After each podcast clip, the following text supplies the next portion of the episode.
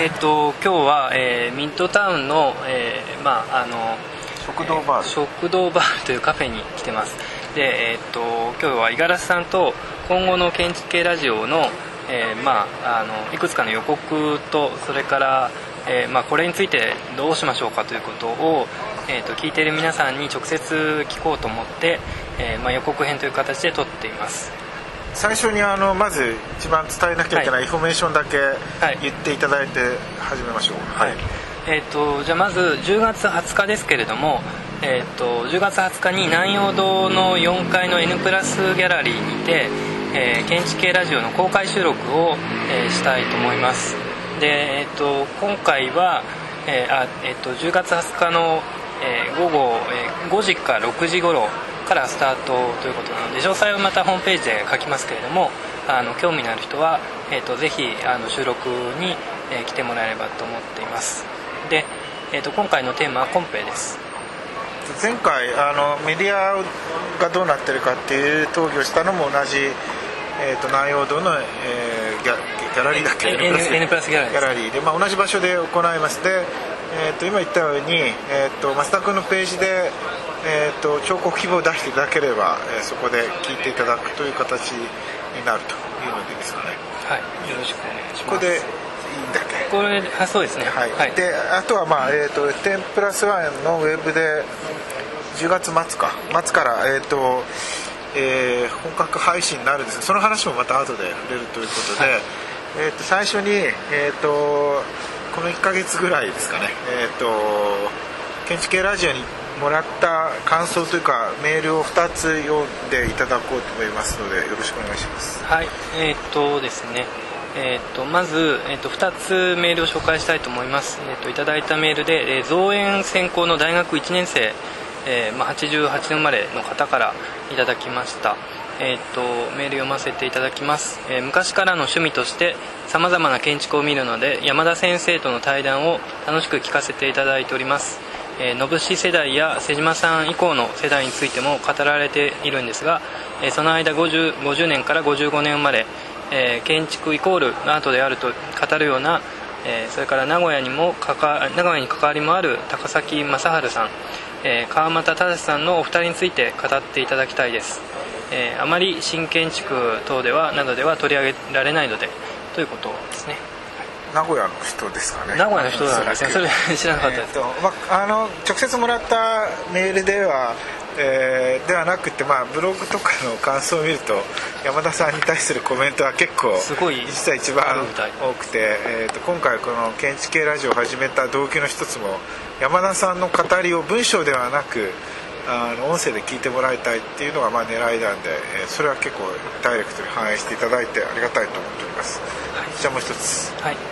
じゃあえっとあ出てきました。えっともう一つの感想ですけれども、えー、今度は、えー、建築結社の、えー、安助 YSSK と書いて安助、えー、主催の森幸さんから、えーと、メールをいただきました。えーと、はじめまして建築結社安助主催の森幸こと森幸えー、吉明さんですかね、はい、でこの度は私たちの配信する建築系ポッドキャスト「やすすけタイム」をご紹介いただきありがとうございました、えー、生意気にも建築系ラジオえー、かっこジャック松田の建築ラプソディ感想というトピックでお話したのをまさか松田さんに聞いていただけるとは夢にも思っていませんでした、えー、それどころかこのように無礼な若者、えー若輩者にエールまでいただけるなんて感激の極みです。ありがとうございます。この企画におけるいわゆる五十嵐ビッグバンに匹敵する出来事です、えー、建築系ラジオの配信が始まり私自身最初はメールで意見を送ろうかとも考えましたがせっかくなので、えー、感想をポッドキャストで配信する方が面白かろうふさわしかろうと思い企画しました、えー、そもそもななぜ私たちが音声番組の配信を始めたかというとホーム企画が大好きだからなんです、えインターネットが身近になって、えー、と最初期に建築メディア活動をしていた団体の一つであるポム企画にとても魅力を感じていました、えどのくらい好きかというと、えー、下宿先を京都の一条寺に決めたのがポム企画の 人があるからという、えー、理由のみといった具合で すごい。びっくりするが 私たちもポム企画のように面白いことがしてみたい。それが最初のモチベーションでした、えー、Web2.0、えー、と呼ばれる時代に突入し、えー、さらにインターネットが身近なものになりそこで何ができるのか。私たちは Web2.0 時代におけるポム企画のオルタナティブを施行して「やすすけタイム」というポッドキャスティングの配信を開始しました。えー、ポム企画に影響を受けたにもかかわらず毒も花もない建築デブ2人のダイアログを通して、えー、建築の新しい見え方や捉え方ができないかということを日々模索しています、えー、がっぷり四つに建築の話をすることは稀ですがこれからも継続していくつもりです。内容としては深夜の研究室で学部生同士が話すような新しい建築の話題作から、え恋バナワイダンまで縛りはありません。ー、番組のテイストとしては着やすさを重視して、えー、日曜の午前中に関西の AM ラジオから流れてくる中堅漫才師のようなぬるいしゃべりをイメージしています、えー、設計課題にのめり込むのめり込めばのめり込むほどに視野が狭くなりやがてドロップアウトしてしまうような真面目で不器用な建築学生の視野が広がればいいと考え不真面目に喋っています。え関西圏で建築系ラジオの収録をするときには、えー、ぜひ観覧させてください。よろしくお願いします。これからも建築系ラジオを楽しく拝聴させていただきます。真っ筆ながら建築結社安助は建築系ラジオを応援しています、えー、建築結社安助主催の森幸さんからでした。どうもありがとうございます。まあ、これすごいのは多分フォーム企画チルドレンが生まれたということは 明らかになったというかあのフォーム企画に影響を受けたもう次世代があの新しい表現の仕方を考えていることが一番衝撃的というか、ね、なるほどなという感じがしますが、えっと、これのページについては、えっと、増田君のホームページからリンクを飛ばしているんですよね。そうですね。なのでそこから、えーと、飛んで、えー、もらえれば彼らの Y、えー、なんだっけ？なんていうんだっけ？安助。安助が、えー、で読む、えー、この京都の、えー音声配信のやつも聞けるので、まあ、ぜひそちらを聞いてもらいたい。まあ、と、個人的にはとにかく続けることですね。あの、多分、始めるのは、まあ、始めるのも大変ですけど、えっと、実は続けるのが一番もっと大変で、えー、続ければ化けるかもしれないし、えー、まあそ そこが多分分かれ分かれ目だと思います僕僕深くは本当にずっと続けているんであの彼女らはライターというかある種こう建築の中で文章を書いていく仕事に最終的についていったんですがまあちょっとどうなるか分かんないですけど、えー、継続が一番、うん、重要かなという気がします。はい、じゃあ僕自身からもあの僕は、えーと、全部じゃないんですけどいくつか聞かせてもらっていやまずあの正直言って僕は、えーと、あの喋りとかは全然うまくないので、えー、すごいうまいなで2人の息のタイミングとかも合ってるしであとは音楽の付け方とかすごいちゃんと作ってあるなと思って、えーとまあ、あのすごくいろんな意味で、えー、参考になりました。で、まあ、あの本当に軽い気持ちでやっているので、えー、ちゃんと音楽つけたり、えー、いろんなところを、えまあ、ラジオ番組としてしっかりやっていこうとつもりがまだほとんどなかったのでとりあえずやってみるかぐらいだったので、えーとまあ、ちゃんとはしてないんですけどもあの第25回ぐらいですかね。って言われたようなことは、まあ、そのうち少しずつ、えーと、取り入れていければなと思っています。あの、ね、今の関して言うともう一つあるじゃない？あの建築系ラジオのアーキラジオか。あ、えーと、アーキレディオアーキレディオの止まってる方あちらは 止まってますけどあの彼らもすごいね。うまいっていうかあるフォーマットはすごいよくても本当こちらはもう比べ物にならないぐらい適当に撮っているんですけどでまあだ一方で実は思ってるのはえっ、ー、と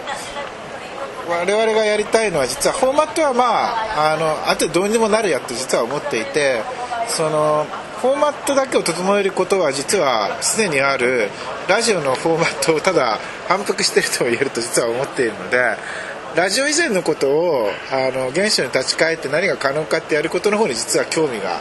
あるので、まあ、あのそれを生の状態で投げ出していることにも実は意味があると思ってやっているのであの結構あの適当に取ってるなと思われるかもしれませんがあのそのこと自体実は意図もあるということを、えー、要するになんか過去になんかモデルがあってねあのそのモデルと比較してこれがいいとか悪いというよりはそもそもないものを作ることの方が意味があるだろうと思ってるっていうのは実はまああのメディアだけじゃないんですけどいろんなものに関する評価軸としてすごい実は考えてます。はい。でえっとですね。はい。次あの特殊な話じゃないですかね。えーっと南陽堂の。ああなえっ、と違うったっけ？自分はなんだっけ？南陽堂のあのどっち先天ぷらさんですか？ななえっ、といや南陽堂からいいですか？南陽堂はまあ。えーっとじゃあ南陽堂のえーっと次コンペコンペか。コンペ。コンペを特集やるんですがえーっとこれは単純にまあえーっと全体討議で、えーっと前にもメディアがどうなってるかで45回に分けて配信したものを今度収録します。で基本的には同じようにえーっと、まあ、前回も少し読みましたけどできればあのあらかじめ予告しているので、えー、とコンペあるいは審査にまつわることで質問や投稿があれば、えー、と増田君のホームページにアドレスがあるのでそちらにねあらかじめ送ってもらえれば20日収録なんで、まあ、20日の朝ぐらいまでに、えーメールが届いていればそれを読んでそれをあの組み込みながらえー、と討議を進めることが可能になるのでぜひそれを入れてほしいと思います。でなんで、まあ、コンペっていうテーマにしたかって、まあ、あの広がりはいろいろあって、えーとまあ、コンペの中には本当に、えー実際にあの日本の建築の歴史の流れを左右するようなそれこそ仙台メディアテイクのコンペがどうだったとかあの大桟橋横浜のターミナルがどうだったとか、まあ、そういうこうコンペもある。あの丹下健三がやったようなコンペもある、まあ、そういうものからで一方ではあの学生を対象にした雑誌建築雑誌で出てるようなアイデアコンペも含めてさまざ、まな切り口があるのでそれをこうあの、まあ、いくつかのセクションに分けて討議します。でまあ聞いてる学生の場合は特にじゃあアイデアコンペってどうなのとか一体どういうふうに審査してるのとかあのあるいはあのコンペの審査っておかしくないとか含めてまああのとりあえず何でもいいんですけども、えーコメントをいただければそれを含めて、えー展開できるかなと思ってるんですが何かはい野から、あいやあのなんかざっくばらんなあのどういうふうにコンペについて思ってるかっていうのを、えー、と送っていただければできる限り、まあ、あの収録中にあの読ませていただきながら、えー、と進めていきたいと思います。あとは、えー、と秋が結構コンペのシーズンであのアイデアコンペね。あの割と1年で一番アイデアコンペの締め切りが集中してるのは秋なんじゃないかなって気がするんですけど楽器始めはそれほどなくって結構、えー10月から11月12月にかけて結構学生対象にしたアイデアコンペもすごく多い時期で、えー結構悩んでるというか 考えて僕が実際審査員やってるやつもありありますけどもえーとまああのどどどんなことをいろいろコンペについて思うあれこれについて、えー言ってもらえればいいかなというのが、えーとこのまああのな何もなくてもなきゃないでそれで粛々と展開はしますけども、えーと一応あの多分このメディアの特徴は雑誌だとねこういう告知をしてその活字でまたもらってそれを反映させようとしたら3ヶ月ぐらいのスパンでないと月刊誌でも動かないと思うんだけど今ここで喋っていることをあの音声メディアで、えー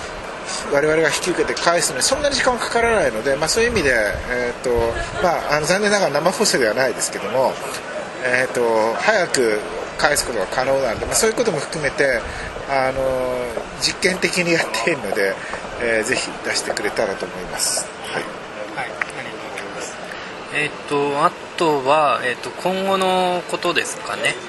テンプラス1に、えー行った時に、まあ、どうなっていくかっていうことなんですけれども、えっ、と、一応そのテンプラス1では、まあ、10月末に、えーからスタートすると。で、その時には、あのじゃあまあ全番組をそちらに移行してというのが、まあ、あの基本的にあると思うんですが、えー、とその中で、えーまあ、いくつか実はその天ぷらさんのウェブ上では、えーまだまだというかその載せ、えーられないかもしれないコンテンツも、えー、と我々は収録しているわけででそれをどうするかという問題がありますが、えー、と五十嵐さんの方から。具体的なんですか具体的に。カリスマ。カリスマ建築ガールズとか、はいあとなんでまあダメなんですか、なんでダメなんですかね。内容的に。いやあのまあそのカリスマ建築ガールは気が付いてる方もいると思いますが幻のゼロ回というかあの初回放送配信があって今ダウンロードできないものがあります。でこれについてはものすごい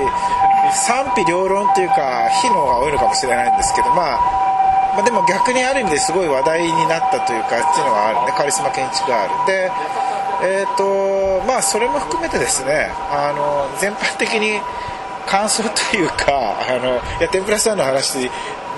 だけではなくて、えーと、こういうコンテンツを増やしてほしいっていうのはもっと言ってほしいしあるいは、えー、このコンテンツは、まあ、カリスマ建築ガールについてはいやもっと頑張れという意見があれば多分あの担当の山田さんが、えー、頑張ってもっとガンガン取るしちょっと1回叩かれてですねへこんだ時期があって8月の中旬ぐらいにあの引っ込めてるんですよね。でそれはまああの叩く意見と応援してる意見の両方あります。で応援してる意見があればきっとあの頑張って増えるだろうしでもまあ広島のカリスマガールは多分配信されるんだよね。これ入ってないけど。撮ったんでしたっけ？撮ります、ね、撮ったそれはこれ入ってないけどまあそれも多分それはまあ多分それほど問題ない内容ですけども、えー、そういうのが一つあまあ一つというかまあそれはえっ、ー、とえー、テンプラスワンで動きながら、まあ、2部扱いで、えー、松田君のページに乗っかるという形式を取るかもしれませんが、まあ、いずれにせよそういう展開があともう一つ、えーとまあ、実際に、えーと、Linux で移行する時の、まあ、問題というかあの懸案事項考えるべき事項として、えー、現在今すぐ、えーと、配信と同時に、えー、iTunes ポッドキャストでダウンロードして歩いて聴けるようになるんですがちょっと若干時間差を、え出すということをあのこれはまああの Linux のホームページに載せてそれはもちろんあの我々のコンテンツはホームページのアクセスを稼ぐということが一方で目標になってるんでいきなり全部あの iTunes ポッドキャストで、えー、取れるようになっちゃうとあのそれが機能しないので、まあ、若干のタイムラグが欲しいと、まあ、それは分から分からんでもないんですが、まあ、そのタイムラグについてどれぐらいなら許容できるかとか含めてちょっと実はリスナーというか聞いてる人の、まあ、それは一番ダイレクトに聞けるのがいいと思うんですけどもちょっとどんなことを聞いてる人は思ってるかという率直な意見を聞きたいのでそれを聞きたいです。なんかまああの天ぷらさんの具体的に言うと天ぷらさんのページで配信されてでまあポッドキャストで聞けるまでが、えーとまあ、1週間だったり2週間だったりあるいは1ヶ月だったりあのそれだけの時間がかかる可能性があると。でそれについてどういうふうに思いますか思われますかということを意見が欲しいなとは思ってます。あのまあすごいぶっちゃけた話とこれあのボランティアでやってるのであのあの8月からもう2か月ぐらいやってるんですこれ1円も誰からももらず我々はやっていてですね。でまあ INAX で出すとまあ本当に大したものではないけど若干だけあの制作費が微妙に出るので、まあ、そのこともあってあのなんていうのかな、えー、向こうに載せながらその少しタイムラグを載せるつけるっていうのをまあやると思うんですが、まあ、ちょっとそれは制作の事情ですけども、えーと、こういう形式でやってるってことをご理解くださいというか、えーと、ちょっと今までのメディアとは違う方向でやっているっていうのはこういうもうあのことも含めてあの起こっていることが一つですね。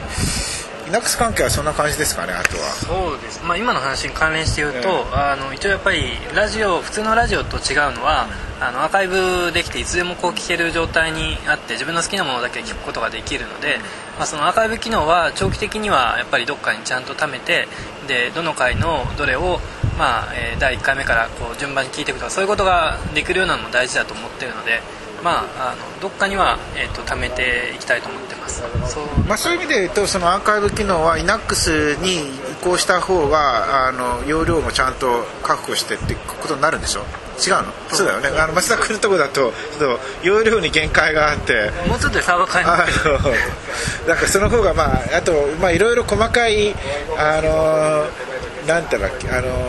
番組の頭にジングルをつけるとかつけないとかラジオ番組風にやることも含めてそれはやっぱりサポートがあった方がいいし、まあ、あそうそうだからそれウェブにも書いてますけどそれそれもあるしで一方で、えーと、この番組の制作を何らかの形で手伝うという人も常に随時いつも募集しているのでその聴講希望もあるけどこういうまあなんかこう建築の音声メディアの可能性に関して何らかの形で手伝いたいとか自分もその現場にいてであれ基本的にはそのそのうちねそこで、まあ、あの技術的なサポートもいると思うし一方でいろんなインタビューの形式をあのすでにあの我々でやってあのこれも本当に我々初めてやってるんですよ。あの15分のインタビューなんてやったことないもん。あのこれで今回初めてやってあ、まあ、でも15分のインタビューもコンパクトにテーマを1つにほとんど絞れば、まあ、不可能ではないというかできるっていうのも分かったんでそのそういうインタビュアーとしてね毎回我々が行かなくても、えーと、そのインタビューをあの代わりに行ってあのやるようななんていうかスタッフというかそういう人もあのいたらいいなと思ってるんでそう、まあ、それも含めてあのそういうメディアに関心ある人はあのぜひあのアクセスというか、えー、手を挙げてくださいというのが、まあ、とりあえずこの予告編でまた伝えたいことですね。そうですね、はい、例えばだからその遠くにいる人にインタビューに行くっていうのはなかなかできないので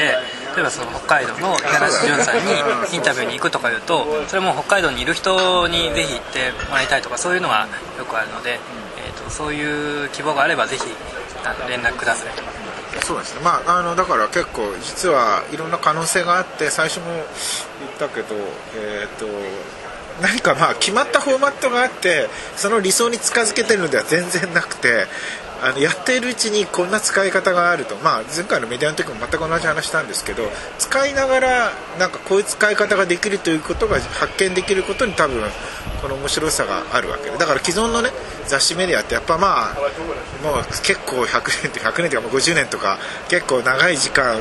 存在してる形式なのでこっちの方が逆に言うとまあ新しいしいろいろなこうまだ未開拓な量がいくらでもあるのであんまりこうラジオというのはこういうものだというなんかこうあの固定した規制観念でやるというよりはまあ遊んでみて使ってみて誰がヒットするかうまくいくかっていうのを考えています。であとは、えー、連載のコーナーについて何かあの若干付け加える告知をしますか、はい、なんかどどんなのが今連載で？あるか、えー、アキソフィはどうですか？アキソフィは随時投稿希望を募集してるんですか？あれは。南さんの。アーキソフィはまあ南さんが主導なので南さんにちょっとお任せところはありますけれども多分まああの一般公募してないんですかねアーキソフィアは。一般公募これ南さんに聞いてみないとわからないですけど。なかなか南さんのセレクションは厳しそうなんですがまああのアーキソフィアも一応こう聞き手の人を学生をこういる上で成り立ってるコーナーですね。であとカリスマ建築ガールもさっきもちょっと触れたけど我こそはという人がいたら自分はカリスマ建築ガールだと手を挙げたい人がいたらそれはあの言っていただければ山田さんがきっと あの駆けつけてくれるんではないかと思うのでそれもあの連載枠としてはある。まあ多選でもいいわけですね、えー、あとは、まあ、あと五十嵐さんのコーナーと、えー、そんな感じですかとそうか。ダイハードポストモダンだったら例えばまあ基本的にはポストモダンの建築家で山田さん好みというかその時代のやつを取り上げてるわけですけどまあこういう人を取り上げてほしい、まあ、さっきの投稿もそれでしたけどね。あの川又忠とか、えー、高崎正治か取り上げてほしいっていうのがあったように、まあ、基本的には、えーと、そういうこう要望があればある程度、えー、インタラクティブに返すつもりがあって始めているのであの個々のコーナー連載に対して、えー、どうするかっていうことも、えー、あるしで一方でえーと、コーナーそのものですね。こういう連載枠を作ってほしいとかこういう企画をしてほしい。あるいはさっき言った、えーと、前回はメディア今度はコンペを特集するように。じゃあこれについて徹底的に全体討議してほしいと。例えばそうだな。藤村隆史のブリーディング系についてどうだ どう思いますかっていうのをこう徹底討議してほしいとかね。まあなんかそういうなんかこうネタを振ってもらってあのそしたらまああのこれはいけると。あできそうだっていう場合にはあのやるんじゃないかと思いますね。まあ、あと山田さんのコーナーに関して言えば一応説教するっていうことでこれ一回企画はありますけど山田さんと一緒に、えー、学生を説教したいという人がいましたら、まあ、そういう方もあのぜひ応募して応募してくださいっていうか、まあ、連絡くださいと思ってます、はい、あと,、えーとまあ、思い思い出した順番に言いますけど、まあえーと、トムの平塚桂さんが言ってたんだけど、まあ、まさに深夜番組のラジオのようにこう建築学生の悩み相談みたいなやつも多分増田君が答えてくれると思うんで そういうのもあっていいしであと,、えーと、一応なんかスタートするやつで林洋二君のなんかコーナーとかあるんでそれも一応告知だけしといてこういうのが今企画されてるっていうのなんか聞いて。あのちょっとまだ本人が本気でやってくれるかどうかわからないんですけど。まあこれ放送されたのでやっていただくということで。はい。えーとまあ、林洋二君はすごいマニアックな建築の知識を。林洋二君は、まあ、林洋二君は横国出身で、えーとまあ、建築家で僕はパリで出会ってこんなにマニアックな人はいないと思った、まあ、人で。それからまあ5年ぐらい付き合ってるんですけどもあの今ちょうど仙台で住宅やっていて、まあ、向こうにいるんですがあの彼のちょっとマニアックな知識はぜひちょっと、えー、聞きたいと。本人がなかなかそういうこと喋ってくれないので、えー、なんとか引きずり出したいと思ってるんですけどもまあ、こういう機会にちょっと来てもらって、えーと、話を聞くと、まあ、特に一応第1回目は僕はコルビジェで、えー、お願いしたいと思っていて、えー、まあ、彼はまあ僕のコルビジェ僕も好きですけども僕の師匠みたいなもんで、えー、彼からいろいろ教えてもらいましたという感じですかね。そうですだからまあなんかせっかくこういろいろ知ってて面白い人がいるけどそんなにこうまあまだ文章でね読む機会がないっていう人の、まあ、そういうこうね知識というか知ってることを皆さんの共有財産にするとかまあそれもともとの山田さんのしゃべりが面白いから みんなに山田さんのしゃべりを聞いてもらうっていうのもこれのあの発足の動機にあるんですけども同じようにだからそうですね。その身の回りにこんな面白い先生がいるとかこんな面白い学生がいるとかなんかまあこの人に聞いたらいいんではないかという情報も含めて、えー、いろいろとメールで、えー、ホームページから送っていただければと思いますそんな感じですかねあまあえーと、その延長で言えばあのこれ多分特にあの山田さんと南さんがそうだと思うんですけども地方の大学とかに行きたいっていう話があったので、えーとまあ、あの行く機会があればいろんな、まあ、あの地方の大学とかに行って収録をしたいと考えてますので、えーと、ここに来てくださいという、えー、ところがありましたらぜひ、えーと、連絡をくださいと。なんかあの広島それが広島モデルなんで広島でこう、えー、広島女女学院女学院大学。女学院大学でえーと、やってみて、まあ、そういうふうにこうあの東京じゃないエリアで、まあ、そもそも僕が仙台で、えーと、山田さんが名古屋であと2人東京で、まあ、ちもともと散らばってはいるんだけどえーとまあ、今言ったようにこううちでぜひ来てくださいとか、まあ、呼んでいただければ あの出張して収録というのもあの今後展開したいと思ってます。そんな感じです、はい、じゃあこれぐらいで、はい、はい、というわけで、えーとまあ、今後のちょっと建築系ラジオの、えー、方向を考えるという感じの予告編でした、はい、じゃあよろしくお願いします